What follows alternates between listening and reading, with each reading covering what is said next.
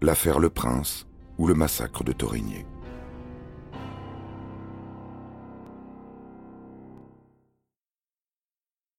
La joute est à l'image du procès entier.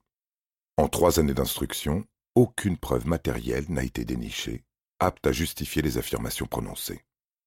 C'est un terrain glissant.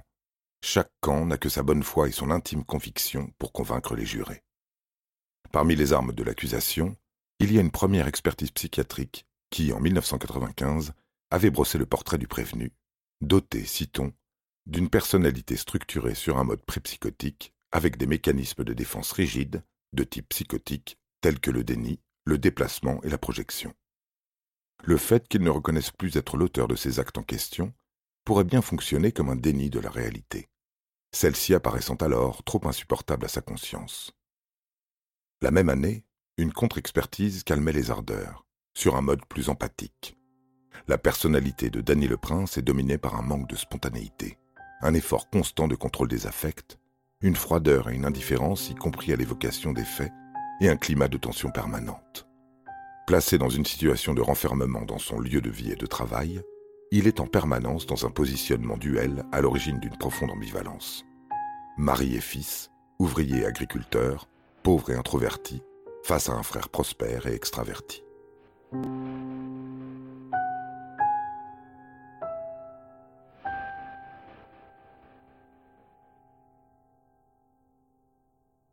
le ressent peut-être, le jargon psychiatrique égare l'attention. Il faut revenir sur du concret. Ainsi, les légistes entrent en scène. Ceux présents à Torigné rapportent la vision d'un massacre exécuté avec sauvagerie. La liste interminable des blessures, des plaies et leur description procure un effet garanti. De la même manière, l'exposition de la fameuse feuille de boucher, qui au passage n'a jamais été authentifiée comme l'arme du crime, donne au public des sueurs froides. Le président de la Cour, Patrick Chauvel, demande son avis à Dany le Prince qui n'en démord pas. Ce qui s'est passé envers ma famille, c'est horrifiant. J'ai beaucoup de peine. Je tiens à dire que je suis innocent. Oui, mais il a avoué, deux fois, en garde à vue, puis dans le bureau de la juge Brunetière. On le saura. Dany, encore et toujours, de plus en plus remonté, dénonce l'attitude des gendarmes, leur subterfuge consistant à l'avoir laissé croire que sa fille, Célia, avait crié dans les locaux de la section de recherche du Mans. Il s'emballe.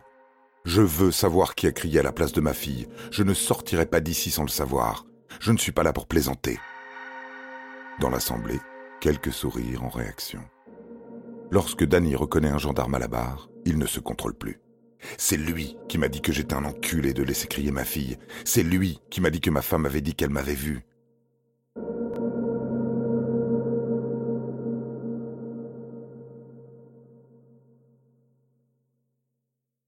Le 11 décembre 1997, on attend l'audition de Martine, dont l'inconstance des témoignages a fait le bonheur des uns, le malheur d'un autre.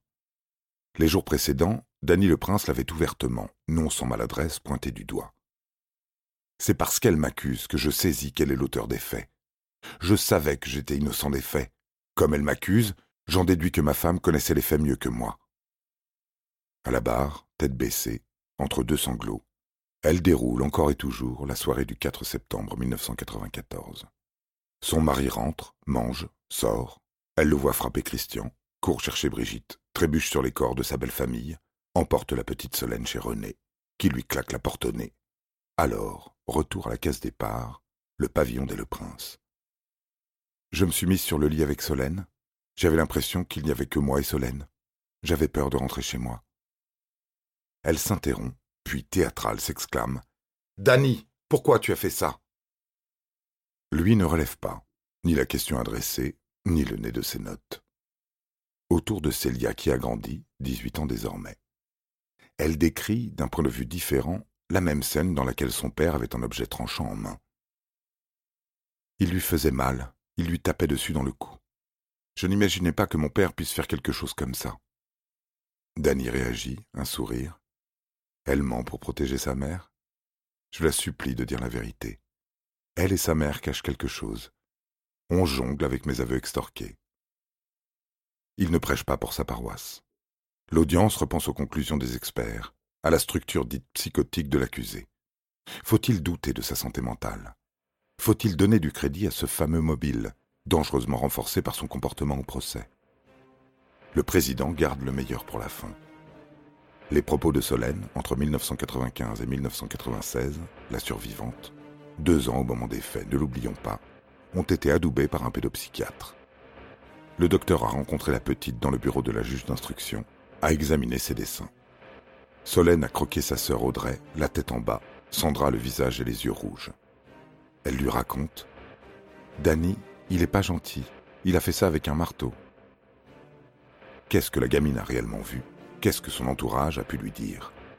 Le pédopsychiatre semble sûr de lui. La prudence est de mise, mais, selon ses mots, le récit libre est un témoignage fiable.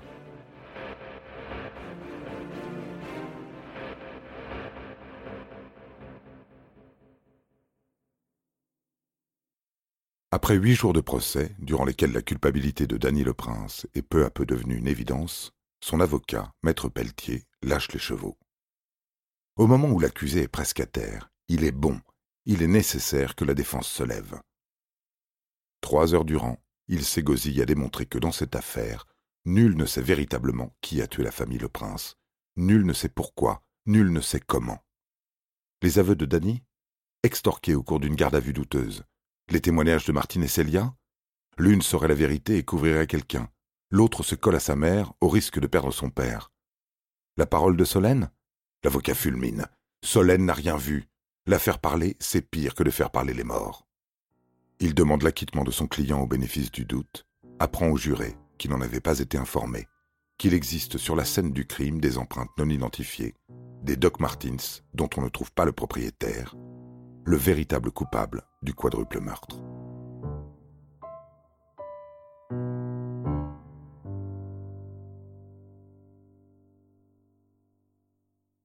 Seulement en face, il y a Jean-Claude Tain, le procureur de la République du Mans, celui qui en avait dit beaucoup devant les caméras de télévision à l'aune de l'enquête.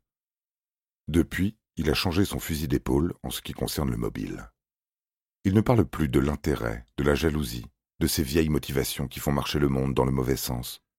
Non, il n'y croit plus vraiment. La préméditation non plus.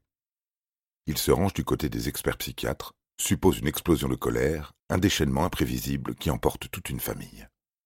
Il refuse l'éventualité que Danny le Prince soit malade mentalement, et chez les jurés, on commence à prendre peur. Si la question de la dangerosité de l'accusé reste posée, qu'en sera-t-il de sa réinsertion sociale en cas d'acquittement? Les psychiatres avaient répondu qu'elle paraît plus que difficile, impossible. Alors, trois heures de délibéré suffisent.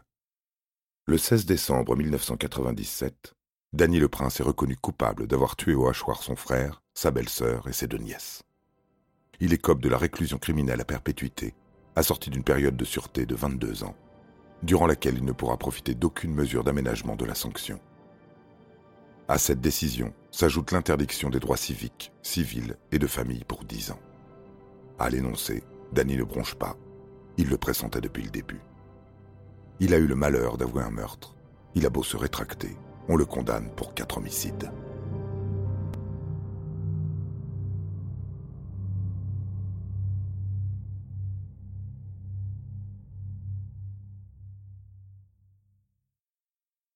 Le pourvoi en cassation a été rejeté. Le procès en appel n'existe pas en 1997. À la cellule 439 de la centrale de Poissy, Danny Le Prince est devenu un détenu modèle. Il travaille. À Torigné, malgré les années, on ne l'a pas abandonné. En 2002, un comité de soutien se forme autour de René Le Prince, qui voudrait bien se battre, mais n'y connaît pas grand-chose en matière de procédure judiciaire. Elle sollicite d'abord un détective parisien, à la tête d'une agence d'assistance pour la défense des droits. Le spécialiste en question, un poil dans la main, laisse croupir le dossier sur son bureau pendant deux ans, réclame régulièrement ses honoraires. Plus rien n'aurait bougé sans l'intervention en 2005 d'une autre association, Action Justice, fondée par un certain Roland Agray. Ah, Roland Agray, l'allié inestimable des innocents emprisonnés, lui-même condamné à tort en 1976 pour avoir commandité un double meurtre dans le Gard, jugé exclusivement sur la base d'une dénonciation mensongère. Il avait pris quinze ans de réclusion et ne s'était pas laissé faire. Il a clamé son innocence sur le toit de la maison d'arrêt de Nîmes. Il a avalé une quantité impressionnante de fourchettes et cuillères beurrées. Il a poursuivi une grève de la faim pendant un an et vingt-huit jours, perdu 41 kilos et la moitié de ses dents avant que le président de la République de l'époque ne lui accorde la grâce. Libre, mais pas réhabilité, il avait continué le combat, s'était coupé deux doigts jusqu'à ce que la Cour de révision, fait rarissime, lui accorde un nouveau procès en 1985, au terme duquel Roland Agret est enfin acquitté. Oui, il connaît bien son sujet. Quand il se penche sur le dossier Le Prince et prend connaissance des lacunes, il voit rouge. Les injustices, ça lui provoque des poussées d'acné. En 2008, il publiera un livre aux éditions Michel Lafon intitulé Condamné à tort, l'affaire Le Prince, coécrit avec le journaliste Nicolas Poincaré. Impossible de ne pas en citer un extrait, la gouaille de Roland Agret n'est plus à démontrer. Nous sommes tous remontés à bloc, déjà prêts et organisés pour le grand baston. Parce que ça ne va pas péter tout seul. Déjà que pour reconnaître une erreur sur un vol de caramel, la justice serre les fesses, voyez la sangle de chasteté dans une telle affaire faudra compter sur les tirs de barrage. À l'abordage, le détective fainéant passe par-dessus bord. Agré et sa compagne Marie-Jo débarquent à Torigné, mènent l'enquête, coordonnent le comité de soutien, rencontrent les journalistes locaux, rassemblent de nouveaux témoignages, des incohérences, des contradictions, emballent le tout dans un dossier et chargent l'avocat Dominique Chambon de saisir la cour de révision en octobre 2005.